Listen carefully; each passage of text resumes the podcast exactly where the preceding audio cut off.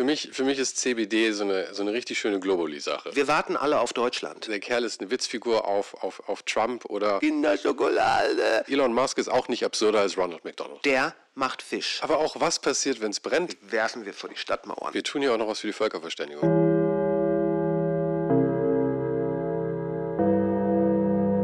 Hinweis, das hier ist ein Unterhaltungspodcast. Du solltest nicht davon ausgehen, dass wir irgendwas von dem, was wir hier sagen, allzu ernst meinen. Sollte ich etwas, das wir sagen, zu sehr aufregen, hast du jederzeit die Möglichkeit auszuschalten. Wir setzen niemandem die Waffe auf die Brust. Wir sagen bestimmt eine Menge dumme Sachen, aber nur so kann man lernen. Außerdem empfehlen wir nicht zur Einnahme irgendwelche Substanzen, sei es Marihuana, Alkohol oder Gott verhüte irgendwas anderes. Solltest du noch keine 18 Jahre alt sein, schalte bitte jetzt aus, damit wir davon ausgehen können, dass wir alle mündige Erwachsene sind, die eigenständige Entscheidungen treffen können. Vielen Dank für deine Aufmerksamkeit.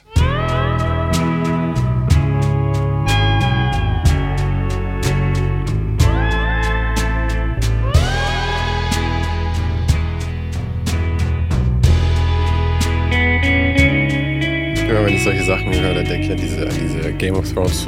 War das Game of Thrones, wo sie durch, die, durch den Ort laufen? Shame, Shame mit der, mit der Glocke? Ja, Ja, das ja. war das. Zur Ordnung rufen klingt für mich aus irgendeinem Grund immer danach. Ja. Ich muss ehrlich gestehen, ich habe diese Szene tatsächlich nie gesehen, aber nachdem Memes ja laut Richard Dawkins genauso strong, äh, stark sind oder stärker als, als Jeans, ähm, kenne ich das sogar. Ha- Hast du, hast du nie Game of Thrones geguckt? Doch, aber ich, hab ich das, habe ich doch auch erzählt, oder wann ich bei Game of Thrones ausgestiegen bin. Das war, als sie, als sie Jamie den Arm, ab, die Hand abgehackt Ach haben. ja, richtig, richtig, richtig. Ich bin, noch so ein, ich, ich bin noch so ein kleines, sensibles Mäuschen. Du bist, ja, du hast eine, du hast eine, ähm, du hast eine unbefleckte Seele. Wow, das ähm, hat wirklich noch niemand über mich gesagt. In diesem Sinne herzlich willkommen zu leicht befleckt. Benebelt, mein Freund. Ja, benebelt. benebelt.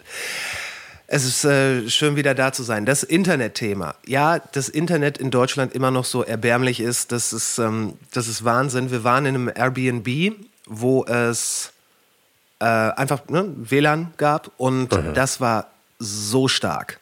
Das war so schnell. In, Unglaublich. in Portugal jetzt. Ja, ja. Also das war, ich weiß nicht, ob du schon mal eine LAN-Verbindung äh, in jüngerer Vergangenheit zu deinem Computer aufgebaut hast. Nee, wirklich. Aber ich da kann, merkst ich du kann halt sagen, schon, ich hatte kein Kabel mehr da dran hängen seit. Mm, Ich müsste jetzt lügen, aber ich würde sagen, seit, seit, seit 2005 oder so wahrscheinlich. also da ist schon der Unterschied wirklich immens. Da merkt man erstmal, mit wie viel äh, Langsamkeit man vorher klargekommen ist. Und da war das WLAN wirklich so kapow. Hm. Wahnsinn. Kapau, ja. Kapow. Okay. Das müssen wir einspielen als Soundeffekt. I love it. Aber äh, ich meine, auch hier ist es äh, bei, bei, bei meiner Freundin, das Internet ist eigentlich das Internet von der Nachbarin, weil lange Geschichte. Ist wirklich so? Ja, ja. Und dann auch noch durch diese Betonwand. Also da wäre es absolut unmöglich für mich aufzunehmen. Die Upload-Geschwindigkeit ist vor allem. Also da kann ich keinen. Da ein Foto zu Instagram hochzuladen, dauert eine Minute. Quatsch. Es ist, es ist unglaublich. Aber es, es ist funktional und die Downloadraten sind in Ordnung, die Uploadraten nur nicht. Aha. Aber das kann jetzt wirklich absolut niemanden interessieren. Also erzähl mir lieber von Portugal. Ähm, ja, ich war äh, leider nur eine Woche da und ich habe einen unglaublich großen Fehler gemacht. Ich habe meinen Reisepass mitgenommen, Okay, wie, wie, warum ist das ein Fehler? weil ich am letzten Tag, am Tag der Abreise, auf mirakulöse Weise mein Portemonnaie verbaselt habe. Es ist weg. Oh. Kein Ausweis, kein Führerschein, Kreditkarte weg, bisschen Bargeld da drin. It's gone. Und ich, ich kann auch überhaupt nicht äh, nachvollziehen, wie das passiert sein kann. Und lass uns erst gar nicht jetzt in irgendwelche Möglichkeiten diskutieren. Das war wirklich komisch. Hat die bestimmt jemand geklaut? Die Portugiesen sind doch alle so arm, das ist bestimmt die Kriminalität total wild. Kann, das äh, erstens, ja, Portugiesen sind ziemlich arm. Du kannst doch nicht Ja sagen zu meinem, zu meinem nein, nein. blatant Racism hier. Nein, nein, nein, nein, nein, nein, nein. Wirklich arm, gleichzeitig von einer Hilfsbereitschaft und ähm, von einer äh, Bereitschaft, dir auch außerhalb ihres gewöhnlichen Aufgabenbereichs freundlich zur Seite zu stehen. Das ist unglaublich. Ähm, also da die, die Leute, wie man so, du würdest sagen, they went out of their way to help you. Und das stimmt tatsächlich. Blö äh, ja, das Blöde war halt, ich hatte meinen Reisepass dabei, sprich, ich konnte immer noch die Rückreise antreten. Und wenn ich mich hier so umgucke, war das wirklich ein Fehler. Ja, ja, das war wirklich absolut ein Fehler. Es ist, äh, also über Klimawandel, ähm, das machen wir jetzt nicht heute zu unserem großen Thema, aber Nein. du kannst mir nicht erzählen, dass das nicht Auswirkungen von Klimawandel sind. Dann sagt wieder irgendjemand, ja, aber es ist jetzt kälter, als es sein sollte, nicht wärmer. Muss ich einfach nur sagen, ja, aber du bist Gehirn amputiert.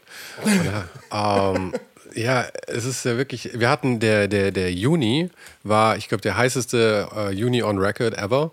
Und jetzt im Juli haben wir hier in München zumindest monsunartige Regenfälle quasi. Wir hatten im Juli, äh, ich meine Anfang Juli hatten wir den heißesten Tag ähm, aller Zeiten.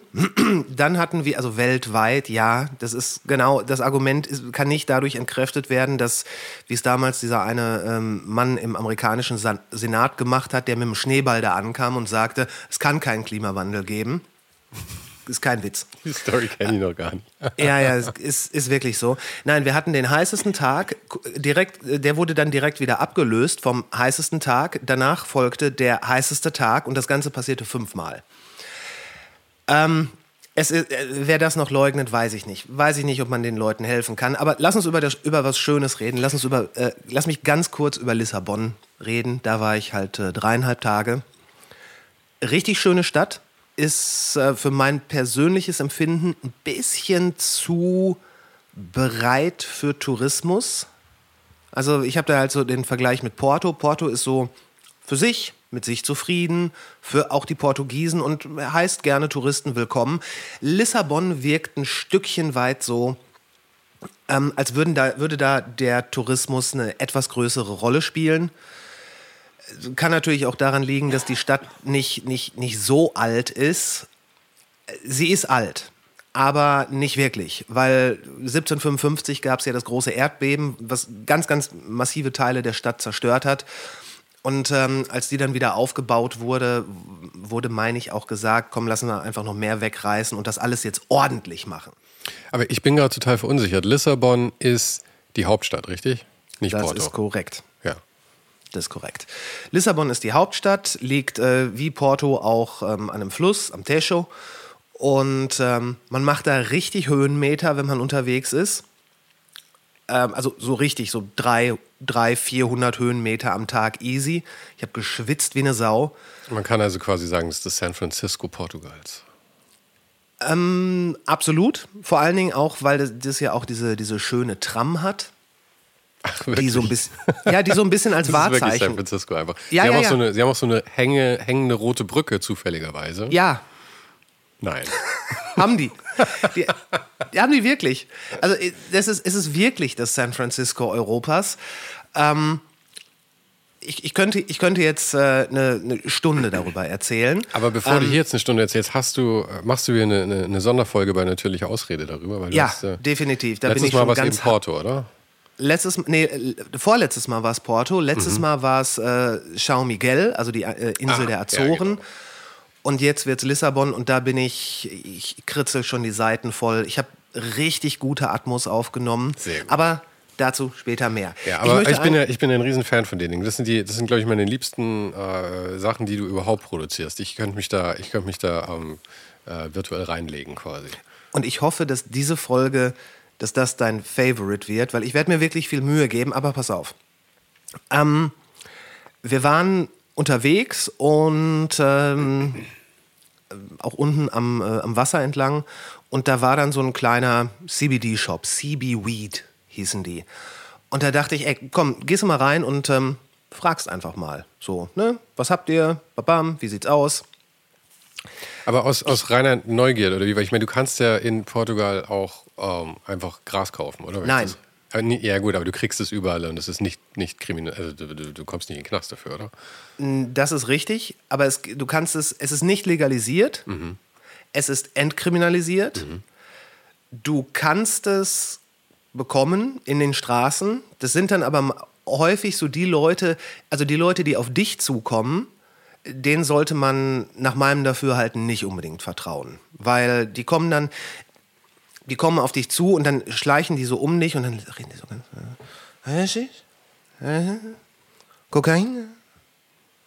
Also, also ab, abgesehen davon, dass ich immer abgeturnt bin, wenn mir jemand was anderes als Gras andrehen will, ähm, muss ich sagen, das ist genau wie ich meine Drogendealer haben möchte eigentlich. Das muss schon so ein gewisses äh, Mysterium schon noch mit sich bringen. Möchte ich gar nicht. Ich möchte meine Jungs so ähm, und Mädels gerne äh, irgendwo auf einer Bank sitzen haben, dass man weiß, man geht zu denen, man äh, ja, schließt stimmt, den Deal ab. Gut. Ich mag dieses nicht auf öffentlichen Plätzen um jemanden rumschleichen und dann, ja, da müssen wir jetzt mal hier in die Seitenstraße. Mag wobei, ich, wobei ich sagen muss, wann war das letzte Mal, dass du, dass du äh, Gras gekauft hast mit so Handschlag? Weißt du, so das in der Handfläche, das Gras und das Geld war und man das so elegant, elegant.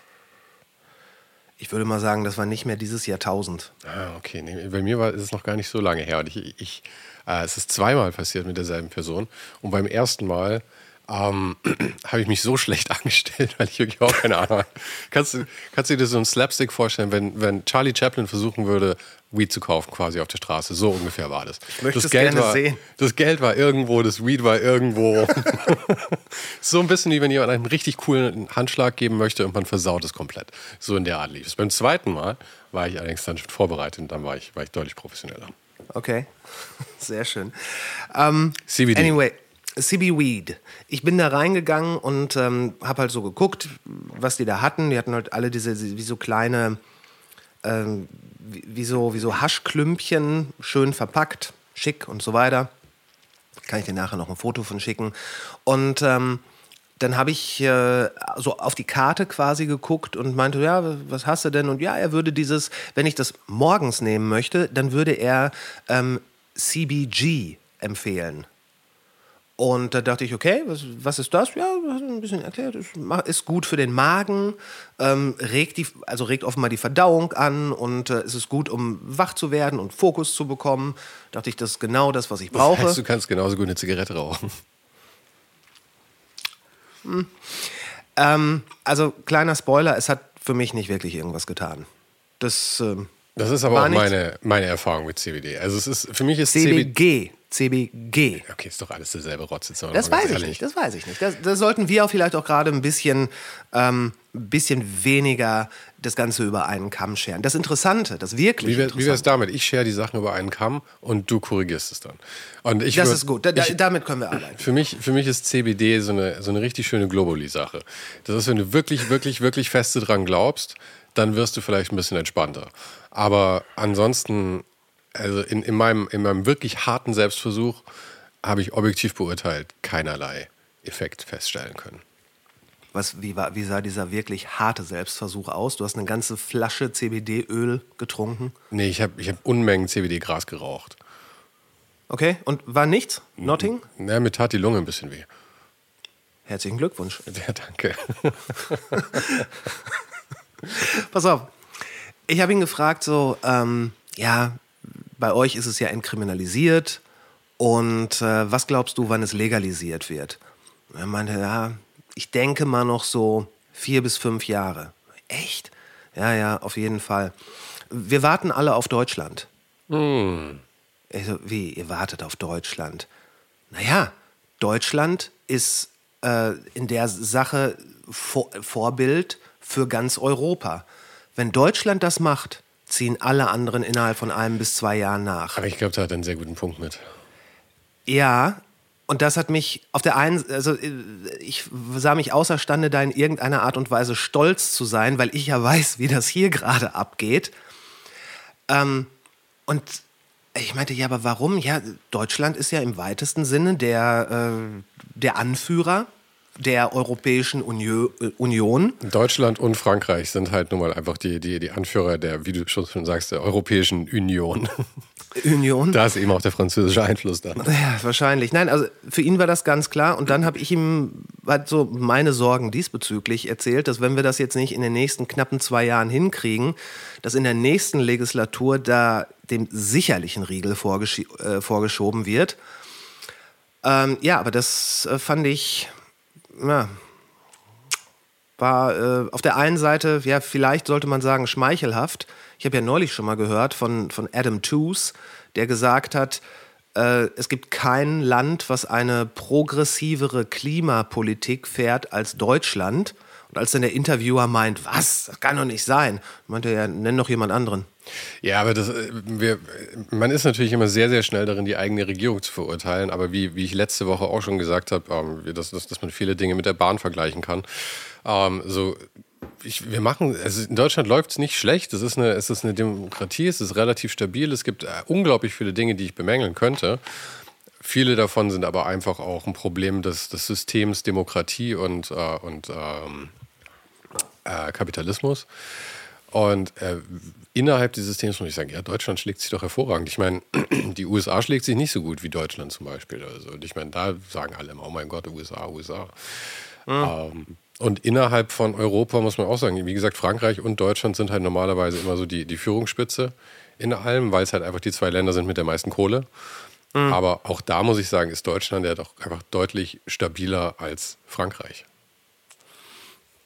Ich habe dir was mitgebracht. Ich möchte jetzt mal was ausprobieren. Ich möchte ein, ähm, ich möchte einen Clip spielen. Ähm, und ich hoffe, das funktioniert. Hör dir den mal an und äh, dann sage ich kurz was dazu. Mhm. Okay? Es soll also ein Verbot kommen von Süßigkeitenwerbung mit der Begründung, wir müssen die Kinder schützen vor Süßigkeiten. Ähm, meine Grundsatzfrage. Was Kinder essen, wer entscheidet es eigentlich? Wieso muss das Funktionäre entscheiden?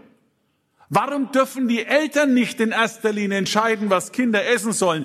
Wir wollen da das Elternrecht an erster Stelle und nicht irgendwelche verhungerten grünen Funktionäre, die den Eltern einreden, was sie essen, was sie bestellen und was sie den Kindern kaufen dürfen, liebe Freunde und Freunde. Den hast du aber schön rausgesucht. Pass auf. Markus Söder regt sich hier künstlich darüber auf, nicht, wie er selber sagt, dass irgendwas verboten werden soll.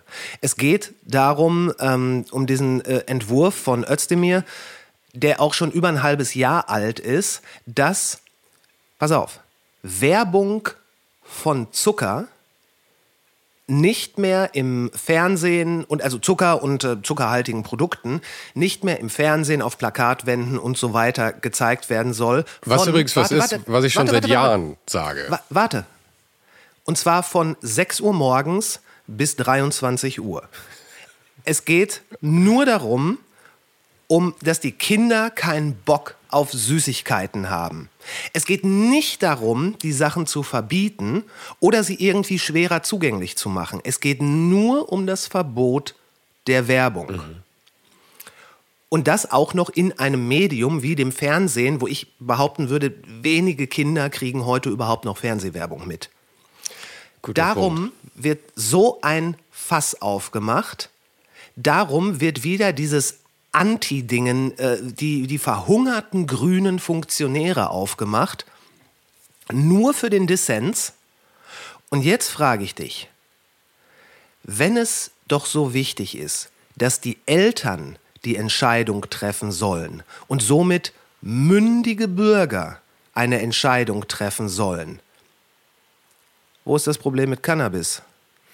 Du, du, hast natürlich vollkommen recht, aber also ich kenne jetzt den, den, den Kontext nicht, in dem das, das alles entstanden ist. Aber ich nehme an, nachdem dieses Thema ja wahrscheinlich von der breiten Masse als sehr lächerlich betrachtet wird, also Süßigkeiten, Werbungsverbot. Ja. Wobei ich sagen muss, wie gesagt, ich sagte seit Jahren schon. Ja, ich bin, ich meine, schau dir die Diabetes, schau dir die Diabetesraten an und sowas. Wirklich die, wie, wie Süßigkeiten verkauft werden, ja. ist eines unserer größten gesundheitlichen Probleme in diesem Land oder in jedem Land. Und ähm, aber wenn sowas dann wirklich in, in, in, in die Diskussion kommt, dann glaube ich, dass da vielleicht dann auch noch ein paar andere Motive mit dabei sind, wie zum Beispiel eben einfach nur mal wieder gegen die Grünen hetzen zu können Richtig. oder ähm, äh, ja, was auch immer. Aber ich glaube, dass es eher Opportunismus ist oder vielleicht sogar auch ein gewisser Lobby, Lobby-Ansatz, weil Ferrero oder Kinder oder was auch immer die großen oder Nestle halt dann doch mhm. auch wieder irgendwie im Wahlkampf, im Wahlkampf ein bisschen mitsponsern soll. Korrekt. Korrekt, das ist es. Das ist es. Aber es ist, äh, es ist halt auch absolut bigott, Entschuldigung, das, äh, äh, diese, diese Argumentation hier aufzuführen. Und äh, ich bin mir sicher, dieses, das, ich sage es nochmal, nicht das Verbot von Zucker, nicht das Verbot von irgendwelchen Sachen, wo viel zu viel Zucker drin ist, der hundertprozentig nachweislich schädlich ist. Darum geht es nicht. Es geht nur darum, dass man dieses Gift nicht noch bewerben kann. für die, dass die Kinder nicht äh, hier wie in der, an der Quengelkasse dann noch sagen, ich will, aber hier steht doch Kinder drauf, Kinderschokolade. Ey. Das, das klingt noch nach einem sehr vernünftigen Argument, aber da steht doch Kinder drauf. Mutter. Auf diesem Produkt steht Kinder. Es ist für mich gemacht. Ja. Das ist meist die Argumentationskette von so einem Dreijährigen, glaube ich. Ja. Ähm, ja, aber wie gesagt, ich glaube, das ist wirklich reiner Opportunismus, wenn, wenn solche Sachen aufkommen. Aber auf der anderen Seite, wie gesagt, ich bin eigentlich voll dafür, ähm, obwohl ich wirklich passionierter Zigarettenraucher war über viele Jahre. Ja? Also ich habe einfach, ich habe es einfach gerne gemacht. Ja? Mir, waren die, die, mir war alles bewusst und ich habe es trotzdem mich dafür entschieden. Ich habe es einfach gerne gemacht. Ja? Dennoch muss ich sagen, fand ich es hervorragend, als eben Werbungsverbot dann kam in der Formel 1 und so weiter und so fort ähm, mit Zigaretten, weil ich glaube, dass eben ähm, wir als, als Masse, als Bürger durchaus vor unseren einfach äh, niederen Instinkten teilweise geschützt werden müssen. Ähm, Ja. Wie eben Süßigkeiten, Zigaretten. Ähm, weil es gibt einfach keinen Grund, abhängig zu werden nach Süßigkeiten oder Zigaretten. Und nach Süßigkeiten wird man abhängig. Es ist absolut keine Frage, dass dieser Zucker süchtig macht. Ich würde, ich würde das insofern einschränken, dass wir vielleicht nicht vor unseren eigenen Gelüsten geschützt werden müssen, aber die müssen nicht noch zusätzlich amplifiziert werden, die Gelüste. Das, stimmt. Ich glaube aber trotzdem, dass es gut hilft, teilweise vor den eigenen Gelüsten geschützt zu werden. Was natürlich völlig widerspricht, dass ich sage, dass, äh, dass Cannabis-Legalisierung irgendwie ähm, äh, stattfinden sollte. Aber auf der einen Seite, das ist halt was, was ich gut finde, das andere ist was, was ich schlecht finde. Also da habe ich durchaus eine zwiegespaltene Meinung haben. Äh, nee, aber äh, in. Äh, äh, mein, Ja, das hat Söder in dem Moment ja auch. ja, gut, aber der, ich finde, wir können. Insofern man da von weißt du, wir Meinung können- reden kann. Eben, wir können gerne Clips von Markus Söder rausziehen, ja. Wir können uns gerne darüber belustigen, aber bitte lass uns nicht anfangen, irgendwas davon ernst zu nehmen. Weil der Kerl ist, der Kerl ist eine Witzfigur auf, auf, auf Trump oder war's? hilf mir, Level. Oder wer war, wer war, wer war ah, Johnson, Boris Johnson Level. Äh, das ist absolute Lächerlichkeit. Das ist korrekt, aber gleichzeitig hat er die Möglichkeit, durch solche Sachen halt wirklich vernünftige Politik zu verhindern. Ja. Und das ist ja das Einzige, was, ähm, was die, worauf die CDU und der CDU, CSU gerade Bock zu haben scheint. Das, was die anderen machen, kaputt zu machen, beziehungsweise nicht stattfinden zu lassen. Weißt du, das ist ungefähr so wie, äh, stell dir eine Schulklasse vor und da ist dann sind dann die ein, zwei Personen, die sagen, hier, wir sind jetzt Klassensprecher und ähm, wir wollen was Cooles für alle machen. Wir organisieren ein, ähm, einen Ausflug in einen Kletterpark. Das machen die selbstbestimmt, weil die Bock haben und weil die denken, ey, das ist gut für die Klasse. Und dann hast du da den fetten Bayern in der hintersten Reihe, der alles kaputt macht, weil er sagt, ich mag nicht. Ich mag das nicht. Das ist, das ist dein, dein, dein bayerischer, ja? Ja, das, das stimmt, das hätte eigentlich dir zukommen müssen. Nee, Gib nee, mir mal den dicken so. Bayern. Nee, nee, ist schon gut so. Ah, Sorry all, an all die äh, liebevollen und wunderbaren Menschen in Bayern. Äh, klagt mich dafür an, aber klagt besser noch Markus Söder dafür an. Ja, aber ähm, mir geht es ein bisschen so mit, mit, mit, mit Politikern wie Markus Söder oder, oder anderen oder generell einfach so geschreierten Menschen, wie wir eben in Bayern, sa- Bayern sagen. Was sagt man? Geschreiert. Geschreierte Menschen. Einfach laute, Gescheiert. laute Menschen, die einfach nur hör mich, hör mich quasi machen. Ja? Ähm, und da, wir tun ja auch noch was für die Völkerverständigung, nicht schlecht, gell? Ähm, Das, das darf ich auch her. Aber langfristig muss man ja äh, bei solchen Leuten genauso wie, wie, wie im Kindergarten, bei das laute Kind, ich meine, du kannst ihm, ihm nicht den Mund verbieten, das funktioniert einfach nicht. Letzten Endes müssen wir uns alle einigen, dass wir ihn halt einfach ignorieren. Das hat der Markus, der Markus regt sich wieder auf. Komm jetzt. Einer, einer umarmt ihn jetzt und dann wird es wieder gut. Wie mit den Wutkindern, die muss man auch umarmen. Das ist wahrscheinlich, hast du recht. Lass uns zum nächsten Thema kommen. Du hast auch noch was mitgebracht. Also ganz kurz, äh, oder um das abzuschließen, Lissabon, sehr, sehr schöne Stadt. Portugal äh, an sich ein fantastisches Land. Ähm, wenn man da ist, man kann wirklich diesem, diesem schönen Satz äh, anheimfallen, vertraue dem Prozess, es wird alles gut. Und das Essen ist phänomenal. Du hast mich überzeugt. Aber bevor wir, bevor wir zu dem ersten Thema gehen, das wir, das wir eigentlich heute mitgebracht haben, ähm, wollte ich noch ganz kurz sagen, du hast dir nämlich netterweise hast du das Zitat rausgesucht, das ich letzte Woche gesucht habe. Ähm, und das war von äh, Alexandra Solzhenitsyn. Ähm, Sol Solzhenitsyn. Dankeschön, Dankeschön. Und ähm, das Zitat ging: If only it were all so simple. If only there were evil people somewhere insidiously committing evil deeds, and it were necessary only to separate them from the rest of us and destroy them. But the line dividing good and evil cuts through the heart of every human being. And who's willing to destroy a piece of his own heart? Und ich finde das wirklich sehr, sehr schön, weil das eben nicht nur Markus Söder hassen ist, sondern auch Markus Söder verstehen ist irgendwie. Ähm, und solche Sachen, wenn, wenn uns die nicht einfallen im Podcast, kannst du übrigens, ähm, werter Hörer, dann auch im Newsletter immer nachlesen, weil wir dann noch raussuchen auf leichtbenebelt.substack.com. Link gibt es aber natürlich auch auf der Website auf leichtbenebelt.de. Und jetzt können wir gerne zu unserem ähm, ersten äh, richtigen Thema übergehen für heute. Ähm, welches da ist?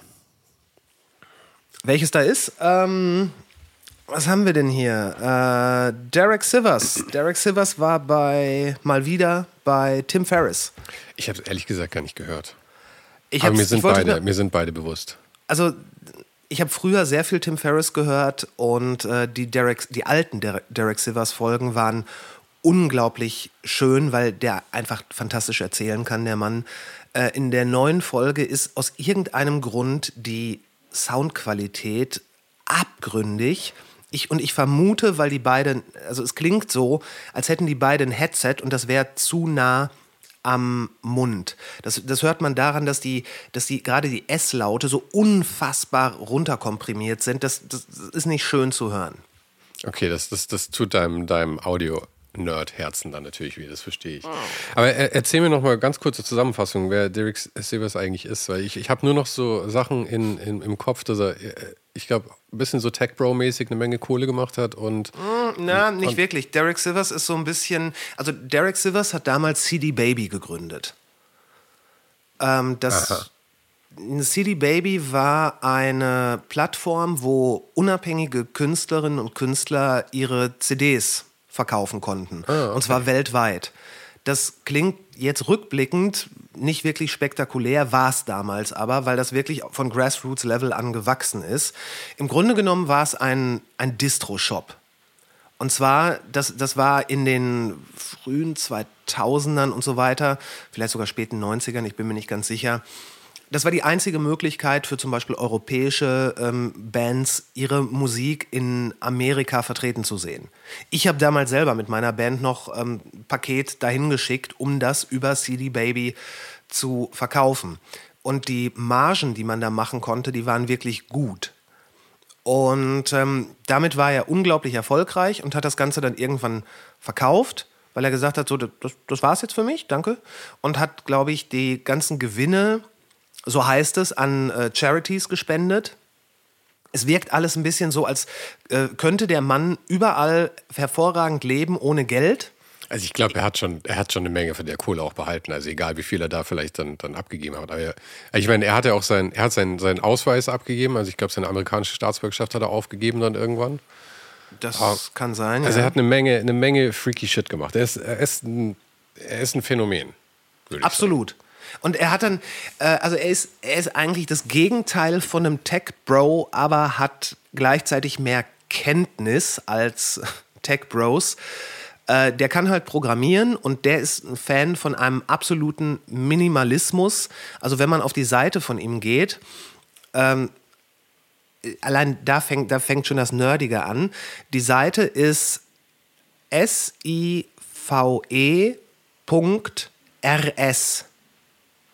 Also er sucht sich extra diese, diese URL-Endung raus, um es so klein und so knapp wie möglich zu machen. Der hat Bücher geschrieben, die teilweise ziemlich gut sind. Und äh, darüber sind wir, also er und ich, tatsächlich auch mal in, äh, in Kontakt gekommen. Der, der, sagt, der sagt halt immer am Ende von allen Gesprächen, ey, ähm, schreibt mir gerne, ich schreibe gerne mit Leuten. Und da denkt man natürlich, ja, ist, natürlich sagt jeder. Weil, wenn du sagst, ey, ich habe keinen Bock auf deine E-Mail, ne, was soll's. Ich habe ihm irgendwann geschrieben, einfach so, ey, fand ich gut, äh, dies, das, jenes, hat mir gut gefallen, danke. Dann hat er mir zurückgeschrieben und ich dachte, okay, eine automatisierte Antwort, nice. Und äh, dann habe ich darauf wieder geantwortet. Ich nehme an, seine, seine Nachricht war nur etwas schwierig zu verstehen, weil er alle Vokale rausgelassen hat. das hat er schon ordentlich gemacht.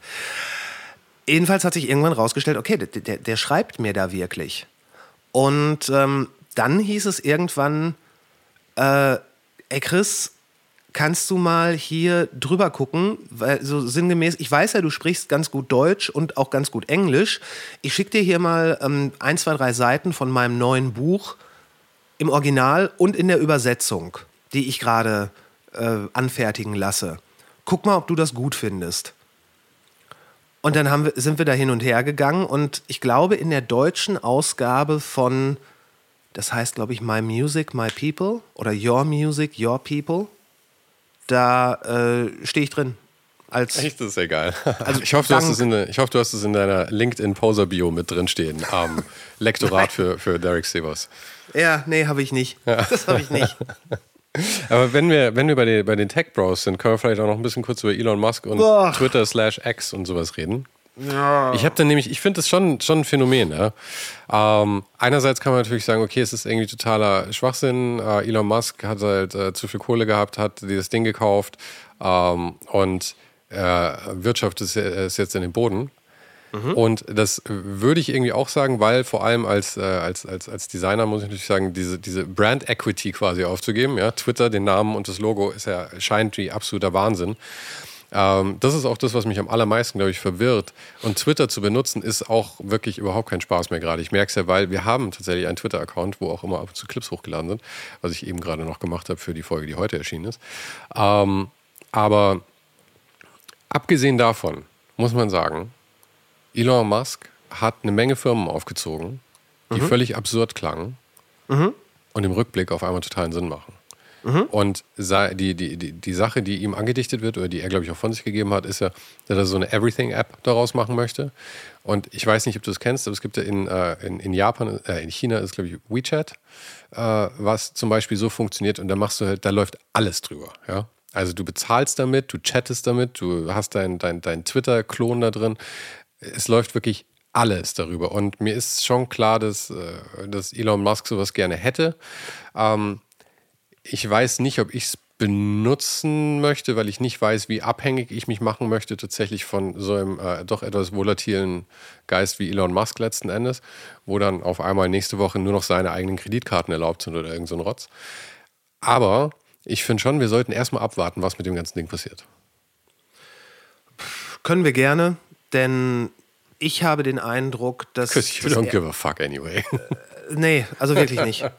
ähm, da sind da scheinen so viele aktionistische Sachen bei rauszukommen, wo es dann jetzt, kaum hat er Twitter umbenannt, dann hat er dieses riesige X da auf dem Gebäude installiert und das dann mit ähm, LEDs so massiv beleuchten lassen oder es hat halt gestrahlt, dass es zwei, drei Tage später wieder auf äh, Anweisung der Stadt abgebaut werden musste, weil die Leute nebenan in den Gebäuden nicht mehr pennen konnten.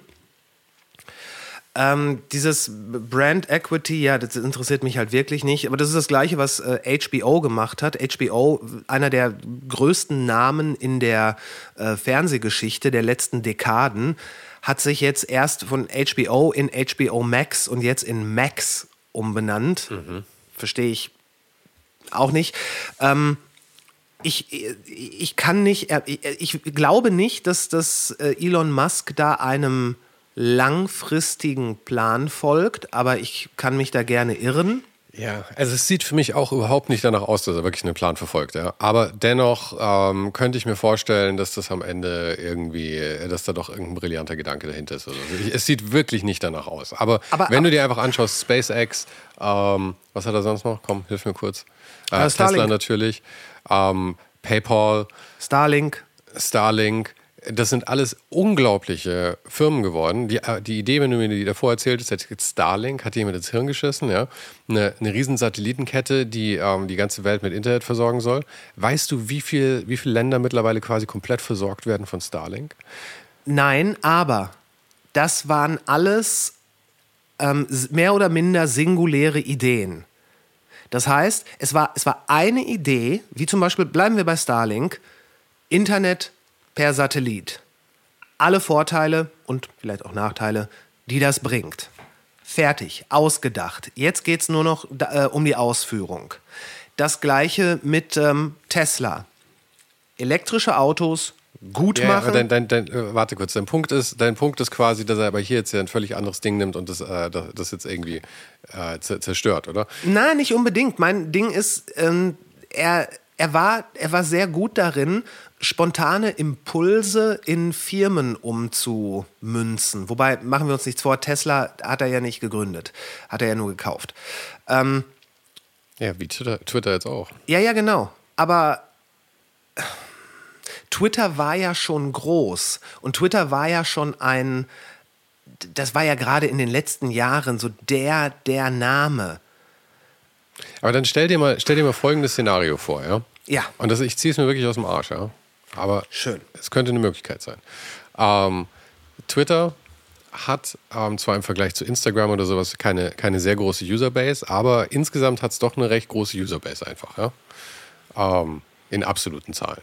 Und außerdem steht Twitter immer massiv im Rampenlicht. Vor allem bei Journalisten, weil Journalisten es einfach sehr, sehr viel nutzen, ja? Genau, Vielleicht- Twitter ist irgendwie so der, der Katalysator des Informationszeitalters, in dem wir uns befinden. Ja, das stimmt. Vielleicht hat leider. Elon Musk auch gesagt, weißt du noch, was der Betrag war, den er gezahlt hat für, für 44, 44 meine ich. Milliarden?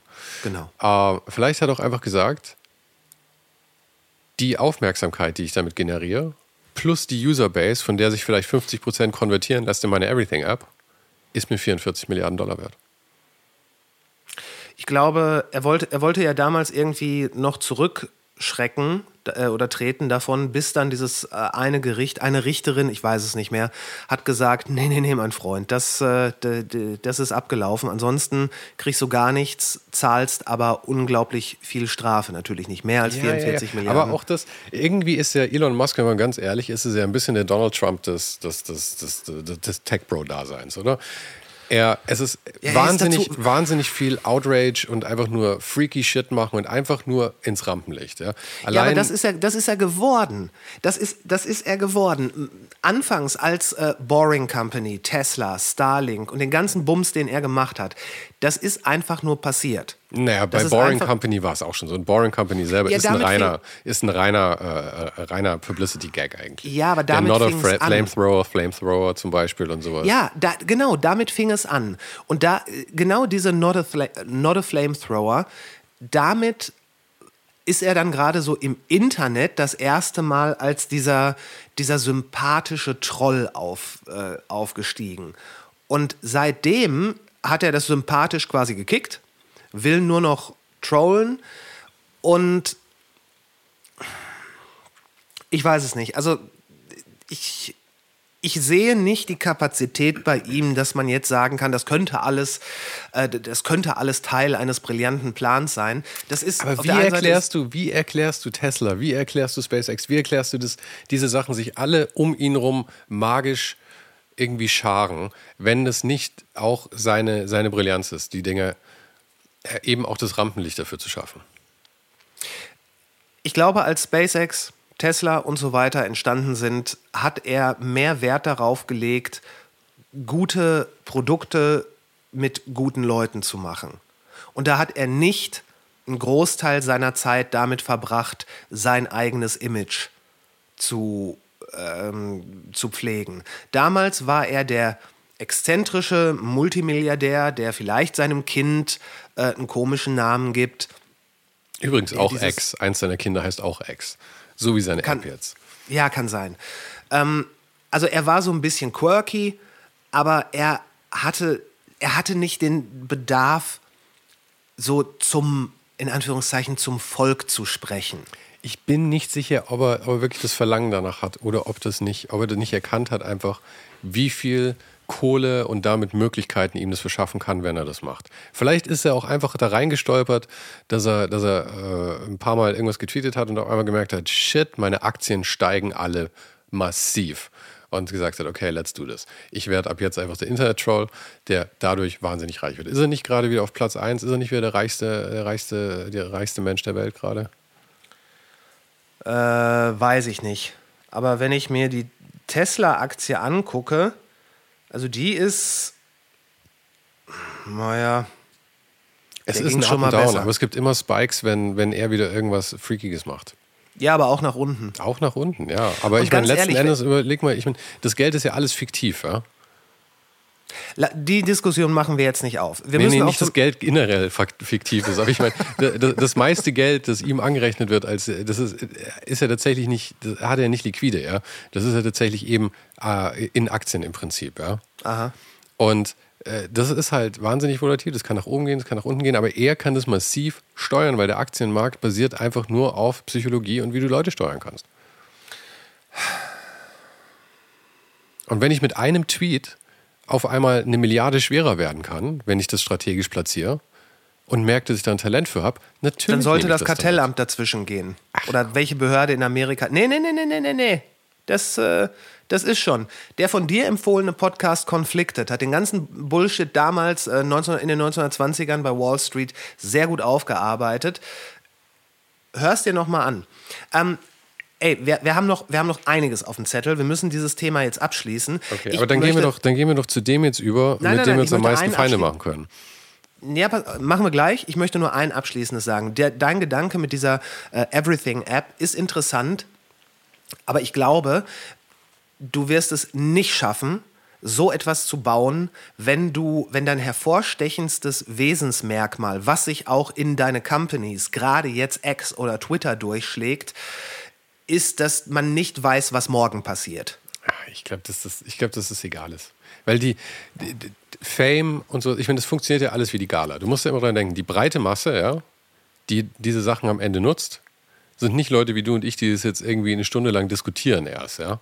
Sondern das sind, das sind Leute, die sagen, ah, Elon Musk habe ich schon mal gehört und gesehen. Und sobald das passiert, ja, sobald du ein Gesicht und eine Person mit irgendwas assoziierst, ist es wahrscheinlicher, dass du auch eine Affinität zu diesem Produkt aufbauen wirst. Das hat schon immer so funktioniert.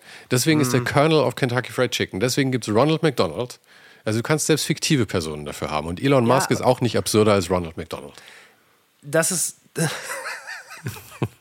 Gut. Aber gleichzeitig hat äh, weder der Colonel von Kentucky Fried Chicken noch Ronald McDonald, noch mal Mr. Clean, noch sonst irgendjemand von diesen Werbefiguren jemals so viel Bullshit gemacht und so viele Leute gefeuert wie Elon Musk.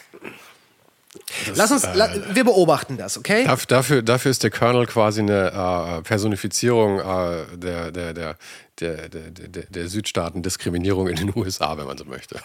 That is correct, um es mit den Worten von Dave Chappelle zu sagen. Aber dann gehen wir über zu dem Thema, mit dem wir uns am meisten Feinde machen können, glaube ich. Oder weil das passt eigentlich sehr gut zu, zu Elon Musk, der ja eigentlich, dem man ja quasi eine toxische Maskulinität quasi nachsagen könnte. Aha. Und das ist ein Thema, das du uns in die Shownotes geschrieben hast. Ich weiß nicht, ah, nee, warte, du hast mir auch einen Artikel geschickt, den ich tatsächlich gelesen habe, obwohl er sehr, sehr lang war. Wie fandst du ihn? Mmh. Ich fand ihn nicht ganz schlecht, weil er das Thema von beiden Seiten ein bisschen beleuchtet hat, fand ich. Also es war, ähm, ich fand auch schön, dass es von einer Frau geschrieben war. Mhm. Ähm, von man, Christine Ember. Wo man dann ja ähm, ähm, feindselig sagen könnte, okay, das geht jetzt wahrscheinlich sehr anti-Männer und es wird nur weiter, weiter geschimpft auf toxische Maskulinität und all sowas. Mhm. Ähm, was sie aber eben tatsächlich nicht gemacht hat. Nein, ganz im Gegenteil. Sie hat das, finde ich, das Thema Männlichkeit äh, unglaublich locker und ähm, dennoch fundiert aufgenommen und entsprechend äh, ja, noch nicht mal abgehandelt, äh, ohne jetzt wirklich für irgendeine Seite, ich mag das überhaupt nicht, dass man da überhaupt von Seiten reden muss, ähm, aber ohne sich in irgendein Lager zu stellen und äh, oder geschweige denn mit dem Finger zu zeigen, sondern im Grunde genommen ist das Ganze ein sehr, sehr guter, wie du schon sagtest, langer Artikel mit dem Tenor, wir sind hier in einer fucked up Situation. Ja, und ich fand auch schön, dass sie eben auch diese ganzen Sachen rausgebracht hat, wie die, die, die Incels und sowas, also die Involuntary ja. Celibates. Genau. Falls, falls da jemand noch nicht von gehört hat, was einfach nur bedeutet, ähm, niemand, niemand will mit dir ins Bett gehen und du machst daraus dann auf einmal eine Persönlichkeit. Genau, du machst es zu deiner Identität. Ja. Weil das ist, scheint ja auch unglaublich wichtig, dass irgendein Wesenszug unglaublich, eigentlich, dein kleiner Finger wird mit einmal zu deiner ganzen Identität. Ja. Das ist genauso bei den. Aber das, äh, ja? das, das, führt mich echt zu einer Frage, die ich dir da gerne zu Anfang stellen würde. Das, was, was, was ist für dich eigentlich Maskulinität? Und ich will jetzt nicht irgendwie Attribute wie irgendwie, keine Ahnung, irgendwas, sondern mir geht es wirklich eher darum, wie, wie, wie viel Wert würdest du überhaupt so einem Wort geben? Weil für mich, wenn ich kurz den, den Kontext Bitte. verschaffen darf, für mich ist das eher, ähm, für mich sind es Schubladen, die in der Gesellschaft teilweise nützlich sein können, um mit Leuten zu interagieren. Ja? Also diese Person ist männlich, diese Person ist weiblich, ob sie es jetzt ausgesucht hat oder geboren ist, ist mir wirklich scheißegal. Ähm, aber für mich ist das die Funktion des Ganzen. Allerdings muss ich sagen, ich habe mir selber, das klingt jetzt doof, aber ich glaube, ich habe mir selber nie darüber Gedanken gemacht, oder sehr selten zumindest, wie männlich ich bin oder sowas. Oder wie weiblich Züge an mir sind, sondern irgendwie habe ich mir immer gedacht, wenn so ein Gedanke kam, das ist totaler Bullshit. Ich bin ich und das ist viel komplexer als sowas. Also was, wa- wie, wie wichtig oder was für eine Funktion hat für dich so eine, äh, so eine Kategorisierung überhaupt? Tendenz tendiert gegen Null.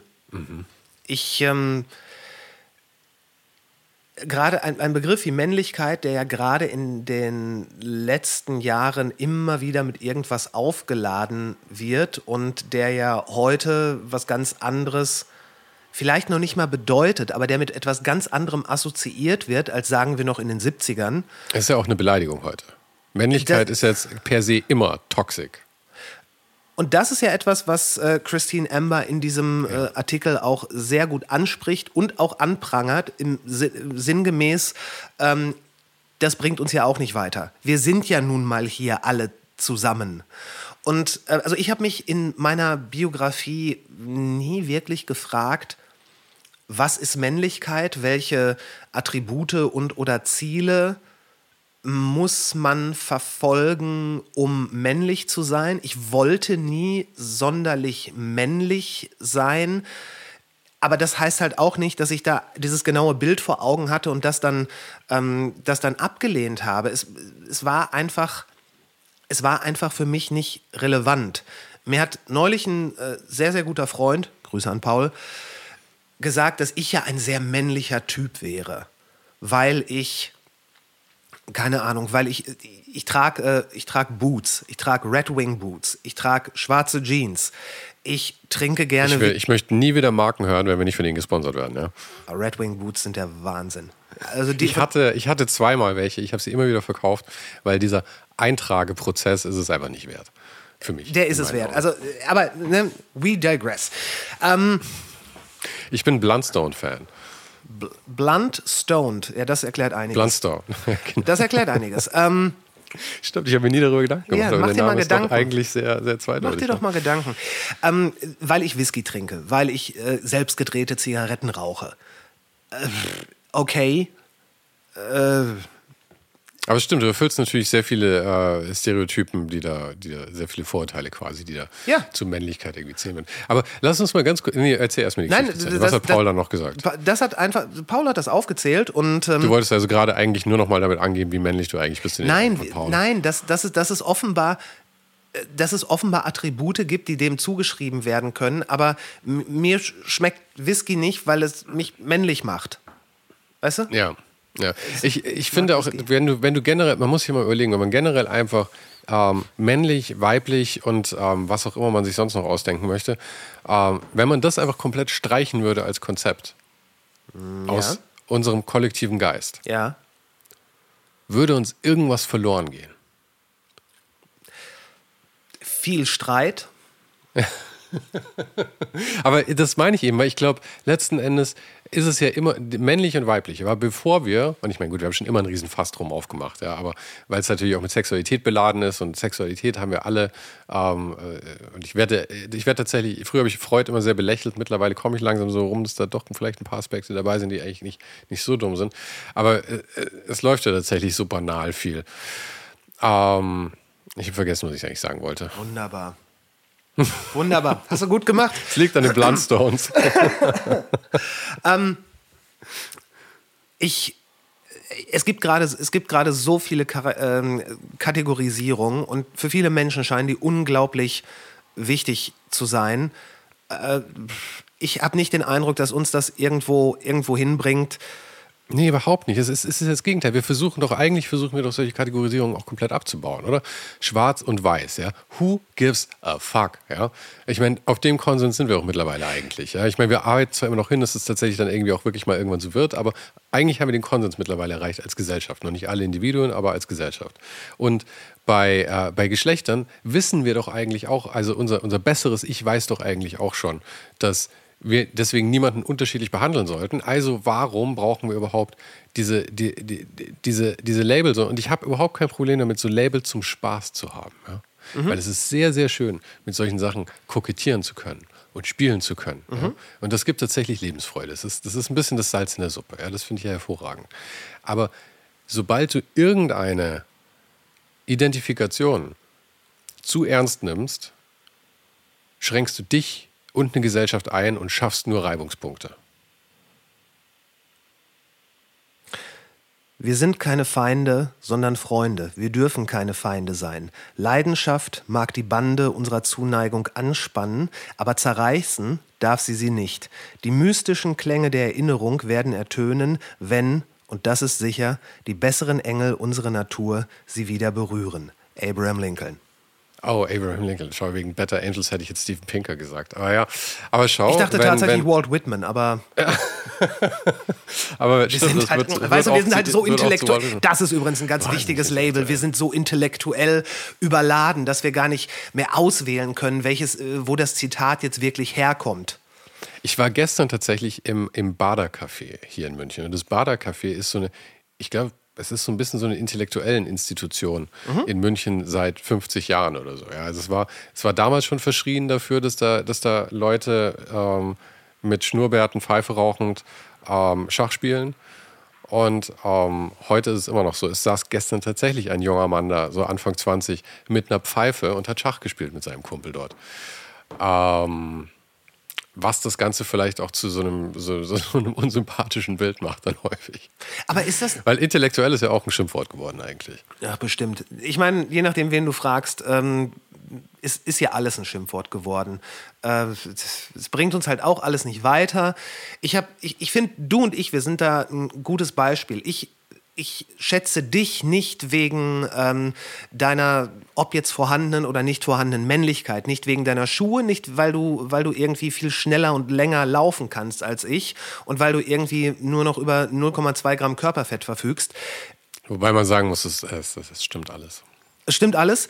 Ich, ich schätze dich wegen dem, was du tust und wegen der Gespräche, die wir führen. Aber das, was, was jemand tut, was jemand schafft und oder erschafft, das halte ich unglaublich hoch. In, das ist auch das Wichtigste, weil ich interagiere ja damit. Pass auf, in, in Porto gibt es ein winzigen klein, winziges kleines Fischrestaurant. Das wird von einem unglaublich charmanten, ich glaube 75 oder 76-jährigen Mann äh, geführt, der hat ungefähr deine Statur, einen buschigen Schnurrbart. Ich verstehe, wenn er redet, und er redet nur Portugiesisch, ich verstehe nicht ein Wort, obwohl ich so langsam dahinter komme. Der hat auch noch einen ganz harten Akzent. Der macht Fisch. Sein Leben lang. Der wird in seinem Laden irgendwann sich auf einen Stuhl setzen und da, dann, da werden dann die Lichter ausgehen. Bei ihm. Wenn du siehst, wie der einen Fisch filetiert, der macht das in einer, in einer unaufgeregten Geschwindigkeit, dass du weißt, das hat er schon 30.000 Mal gemacht.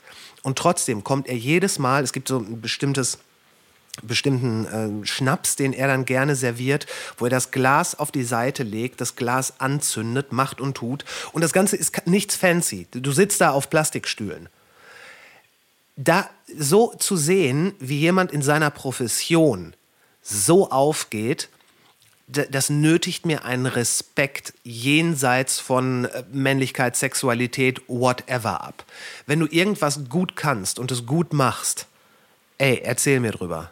Finde ich großartig. Ich da sagen, da, da sagen würde, dass ich ähm, auch wieder mit dem, mit dem Gedanken des Kokettierens dabei dann eher, aber dass ich da ein bisschen in Richtung, äh, wie heißt, wie heißt dein, dein, dein Pivot-Kumpel? Scott Galloway? Mein Pivot-Kumpel, Scott Galloway.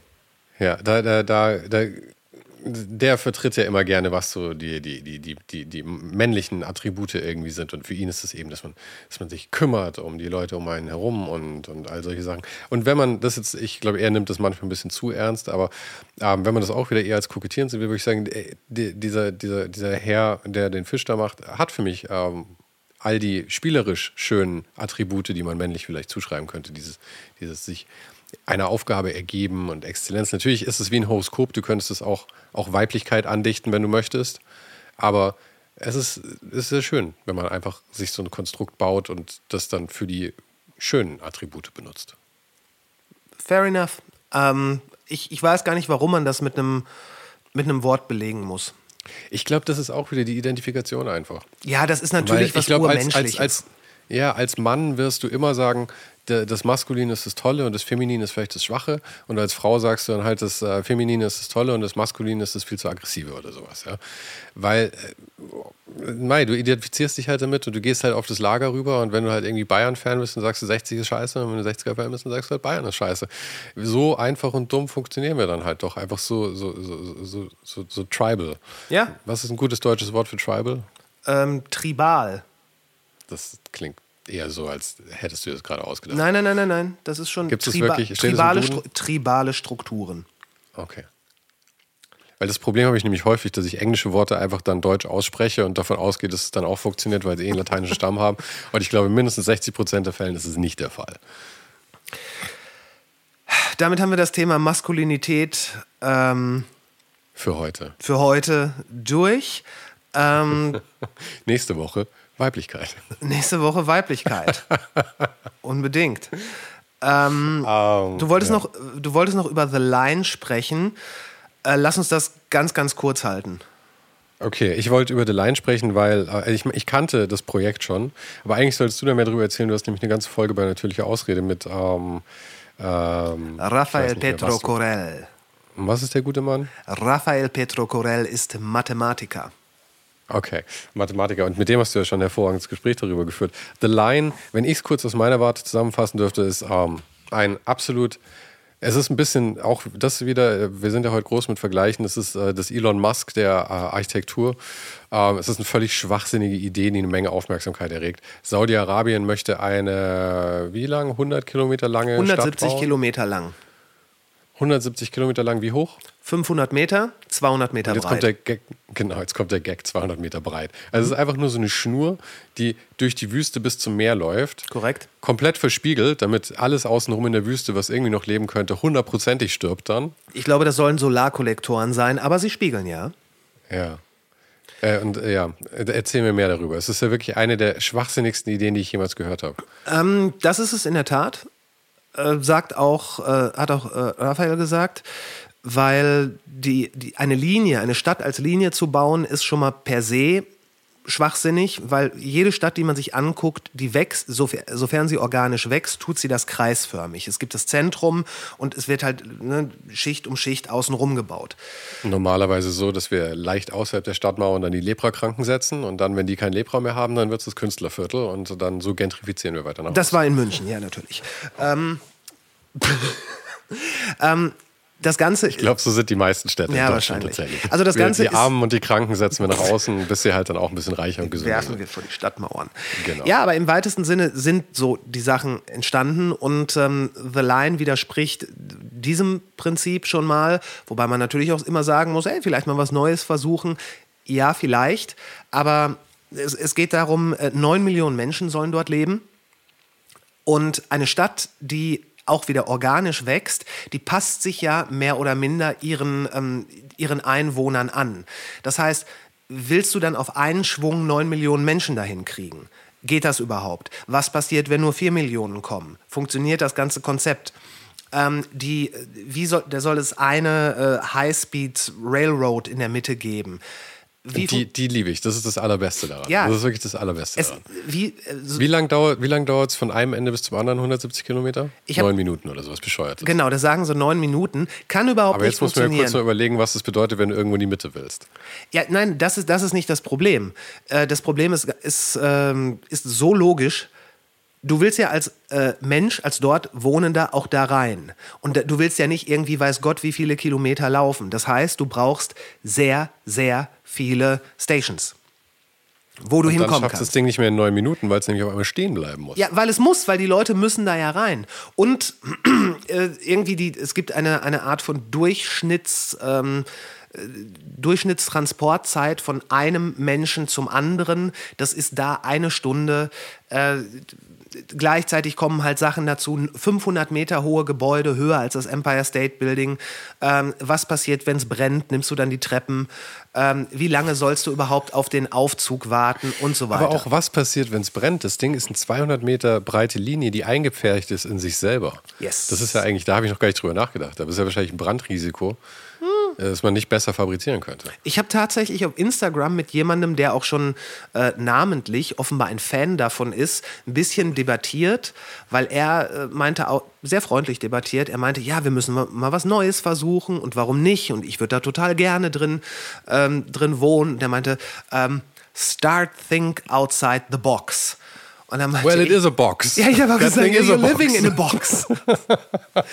ähm, das war die letzte Folge vor der Sommerpause von Natürlicher Ausrede. Äh, verlinken wir gerne in, der, ähm, in den Show Notes.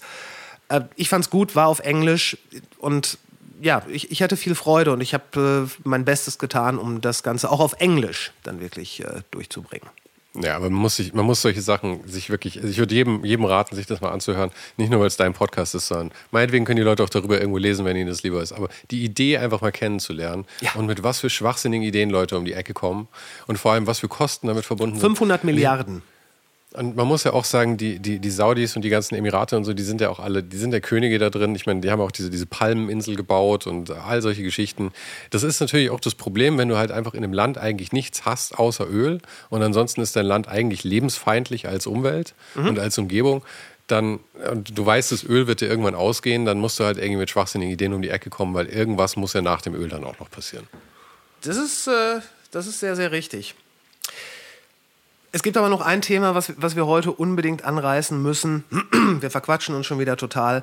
Ähm, der von uns beiden hochgeschätzte bis heißgeliebte Yuval Noah Harari war zu Gast bei Lex Friedman im Podcast. Yes, darf, ich ganz kurz, darf ich ganz kurz uns beiden einen, einen, einen, einen kurzen Applaus geben? Unsere Überleitungen waren heute, ähm, sind heute so on point. Ja? Wir waren ähm, Lissabon ähm, okay, Zucker, okay, gut. Aber Drogen zu Zucker, was auch eine Droge ist. Ähm, Derek Sievers war ein bisschen äh, drin. Dann Tech Bro zu, zu Twitter und Elon Musk. Elon Musk zu Maskulinität, Maskulinität und ähm, Angeberei zu The Line. Und The Line, das wieder im, im, im arabischen Raum ist, jetzt zu Yuval Noah Harari, der Israeli ist. Wir sind, ähm, also. Wow. Ja. ja. Wow. Gott damn. Es ist, fast, es ist fast, als hätten wir uns davor das irgendwo aufgeschrieben. Tja, und dabei kommt das hier so uns zugeflogen. Mhm, mh. Nee, aber ja, erz, ja. erzähl weiter. Nee, nee, nee, du erzählst. Wie fandest du, ähm, wie fandest du Yuval, äh, ganz kurz, vielleicht vorweg, Yuval Noah Harari hat drei der wichtigsten Bücher geschrieben, die man heutzutage lesen kann. Das ist äh, eine, kurze, äh, eine kurze Geschichte der Menschheit. Im Original heißt es Sapiens. Es ist äh, Homo Deus. Im Englischen heißt es Homo Deus. Homo Deus und äh, 21 Antworten fürs 21. Jahrhundert, was im Englischen die entsprechende Übersetzung hat. Alle drei sind, sind, sollten Pflichtlektüre sein. Es sind unglaubliche Bücher. Man spürt, wie das eigene Hirn wächst, wenn man sie liest. Ähm, sofort kaufen in einer lokalen Buchhandlung eures Vertrauens. Wie fandest du Yuval Noah Harari bei Lex Friedman?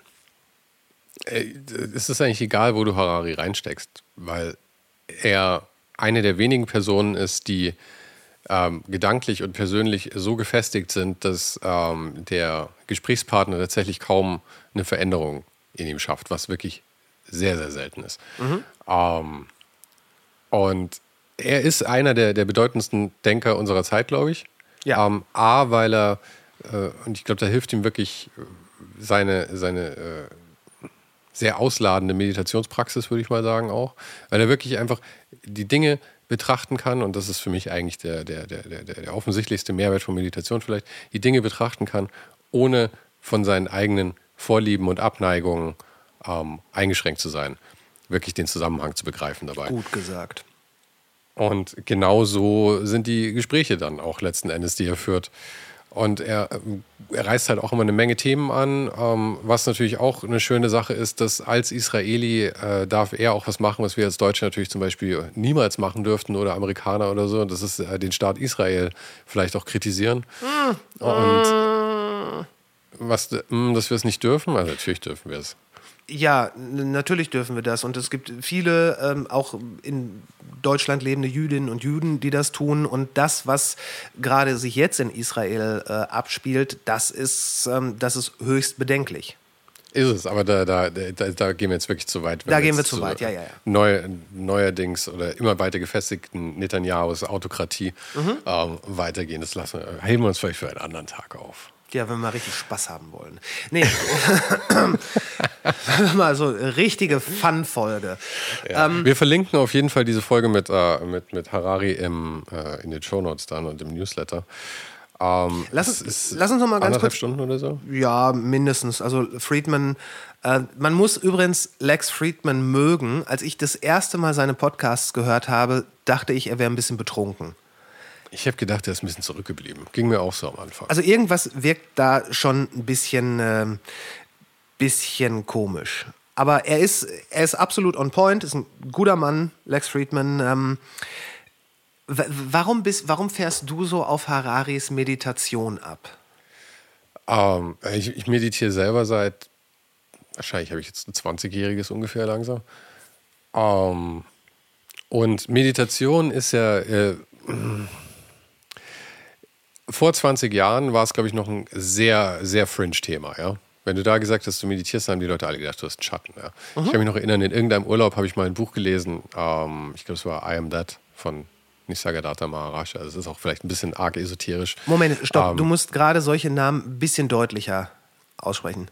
Aber dann, dann, dann merkt man, dass ich es vielleicht gar nicht richtig weiß. Trotzdem. Nisargadatta Maharaj ist der Name. Okay. Wir packen es mit in die Shownotes rein einfach. Und ähm, da weiß ich noch, dass, dass mein bester Kumpel dann auch irgendwie gesagt hat, sag mir, bist du jetzt irgendwie eine Art Mönch oder sowas. Ja? Und das war mir, ich weiß noch, das ist bis heute fest, fest hängen geblieben, weil mir das damals so unangenehm war, weil ich da was gefunden hatte, von dem ich gemerkt habe, dass es mir tatsächlich hilft in meinem Leben. Mir aber gleichzeitig klar war, dass die Akzeptanz in meiner Umgebung gen Null geht. Und das, obwohl ich jetzt wirklich nicht irgendwie in einem, in einem hart konservativen Freundeskreis war oder so. Heute hingegen ist Meditation eher ähm, was geworden, was irgendwie so äh, derigueur ist. Das gehört irgendwie mit dazu und so. Aber ähm, es wird meiner Meinung nach auch überhaupt nicht wirklich wahrgenommen als das, was es eigentlich ist. Oder, weil es wird halt zu, zu, zu Stress Reduction eigentlich genommen, ja, dass man entspannter wird und sowas. Und ich würde sagen, das ist, und das ist auch was, was Harari, glaube ich, auch in dem Podcast auch mit erwähnt hat. Das ist wirklich absolut überhaupt nicht was, was einen per se entspannter macht in erster Linie mal. Ähm, weil du erstmal mit deinem ganzen eigenen Bullshit dann wirklich das erste Mal in deinem Leben richtig konfrontiert wirst.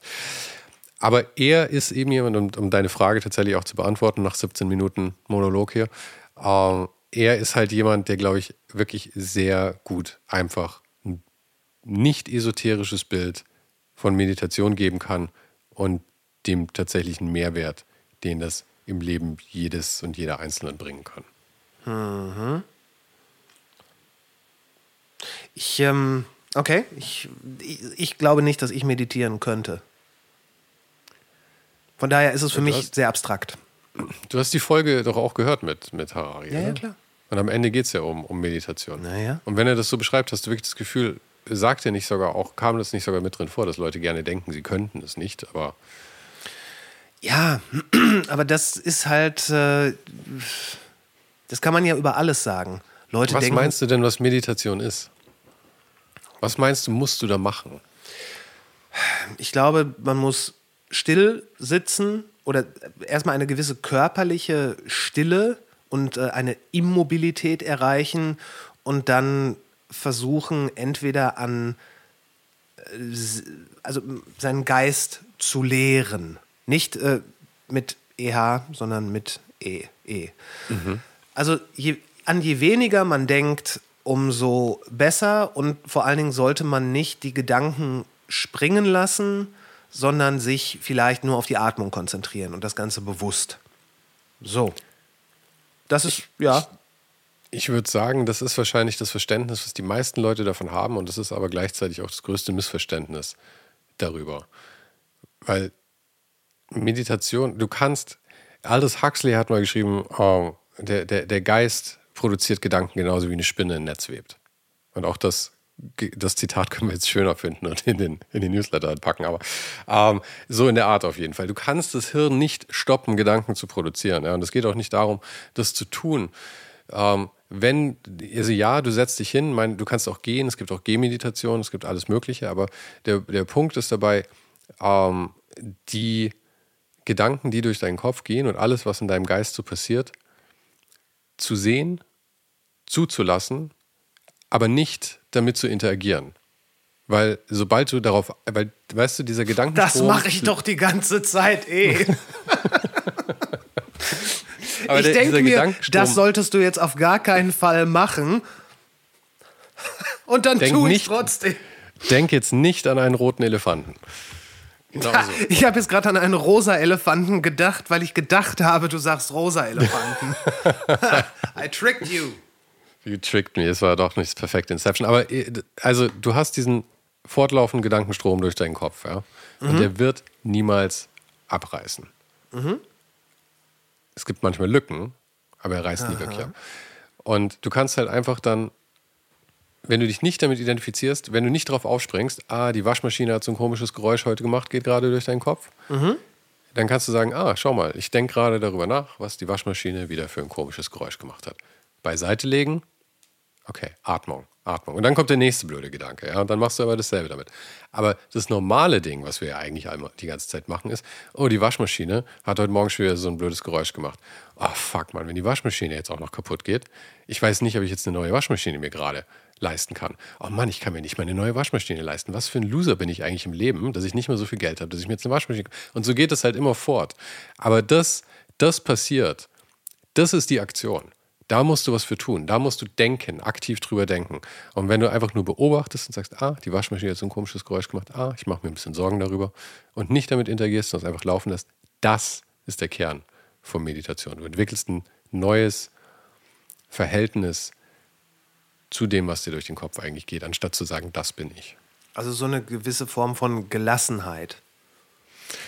Wirklich ein anderes Verhältnis eigentlich dazu, würde ich sagen. Aber deswegen, du kannst nicht Meditation nicht können. Weil jedes Mal, wenn du feststellst, dass du eigentlich gerade gefailt hast, in dem, was du denkst, was Meditation ist, war das ein Win. Du hast festgestellt, du hast gemerkt, dass du gerade in Gedanken verloren gegangen bist, anstatt einfach nur weiter in den Gedanken verloren zu gehen.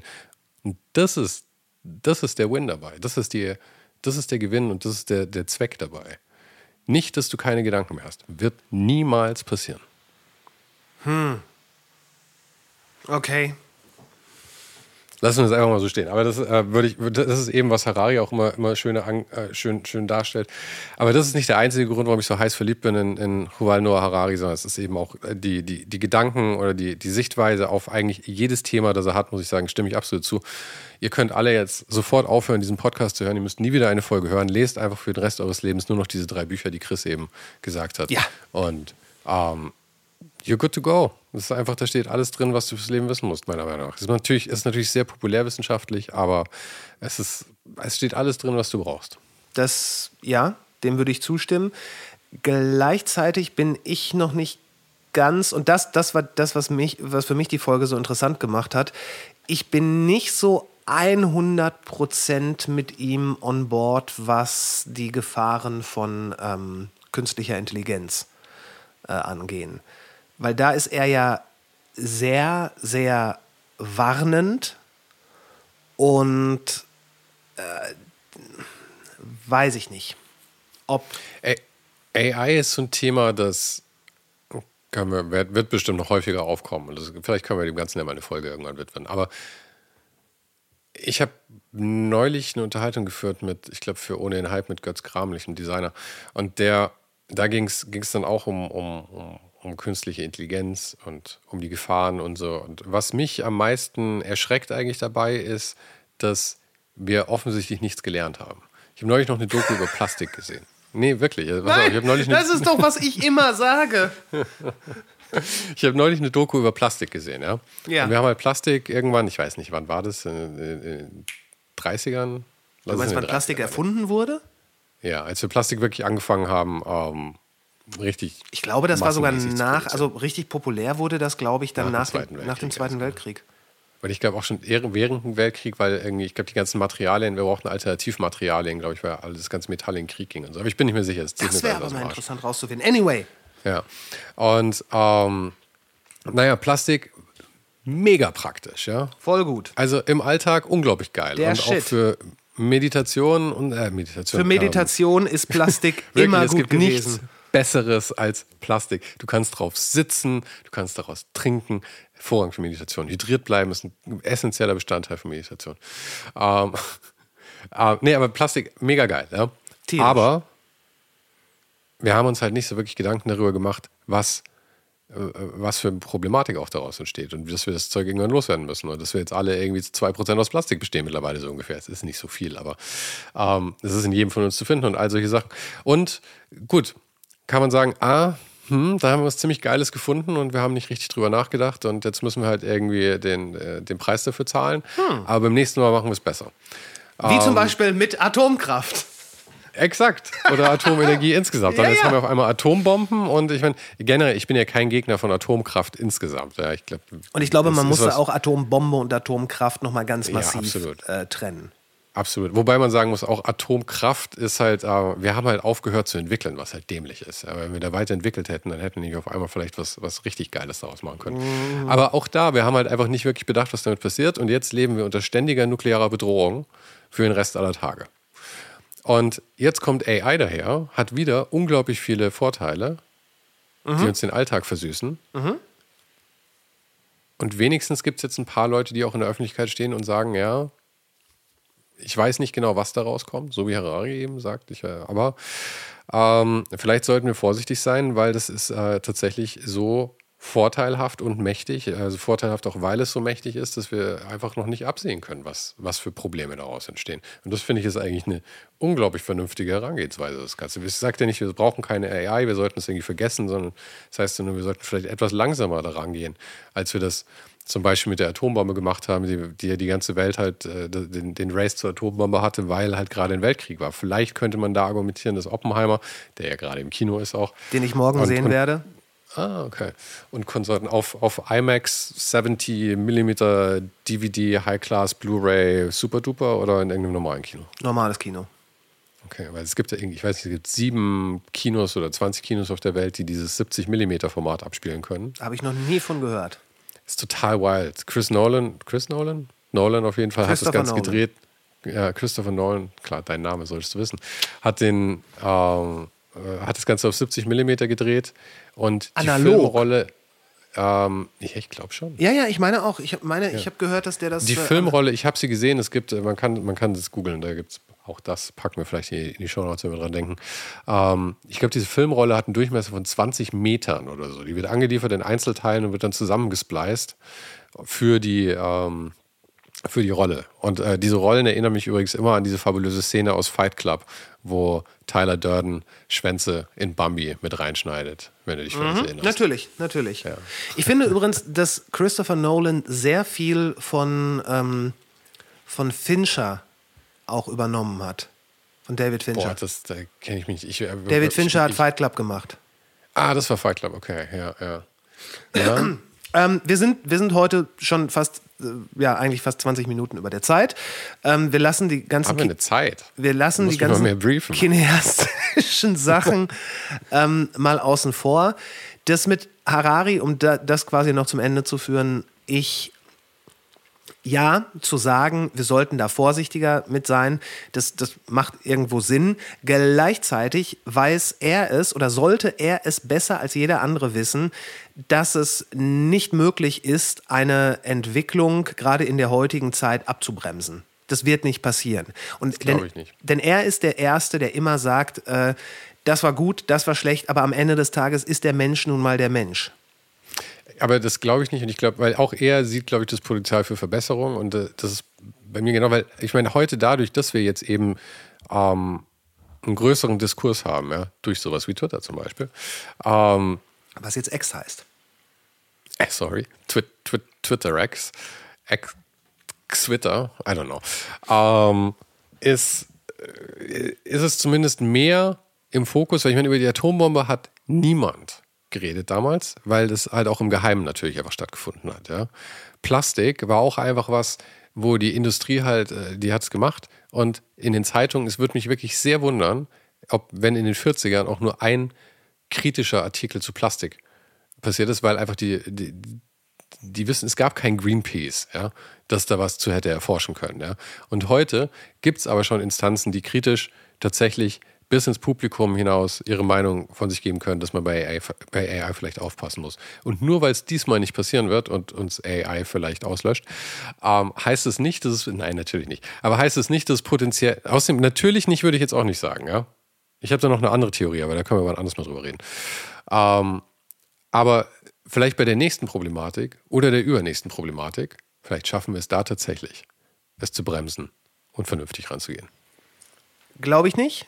Ähm, Du bist so ein Arsch, wirklich. Das wäre das perfekte Schlusswort gewesen. Du hättest einfach sagen können, okay, das war, ähm, das, war das perfekte Ende. Abonniert uns auf X und ähm, schönen Tag. Aber nein, du musst, nein. du musst wieder doch das letzte Wort haben. nein, ich, ich, ich wusste nicht. Ach ja, gut, ich habe ja selber gesagt, dass wir zum Ende kommen okay, ja, vielleicht. Aber vielleicht ist das eins meiner männlichen Attribute, dass ich einfach immer das letzte Wort haben muss. Das ist toxisch männlich. Das toxisch noch ich ich sehe es nicht, aber weil ich nur deinen Oberkörper sehe, du bist bestimmt am Manspreaden unter dem Tisch. Okay, wir haben genügend Scheiß gelabert. Ähm, vielen Dank, dass ihr uns zugehört habt. Abonniert äh, den Podcast natürlich auf Spotify oder Apple Podcast oder wo auch immer ihr sonst eure Podcasts konsumiert.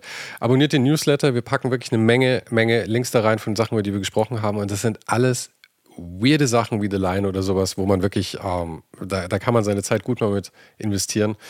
Ähm, folgt uns auf Instagram, auf Twitter oder X oder wie auch immer es heißt. Links zu allem gibt es auf der Website leichtbenebelt.de.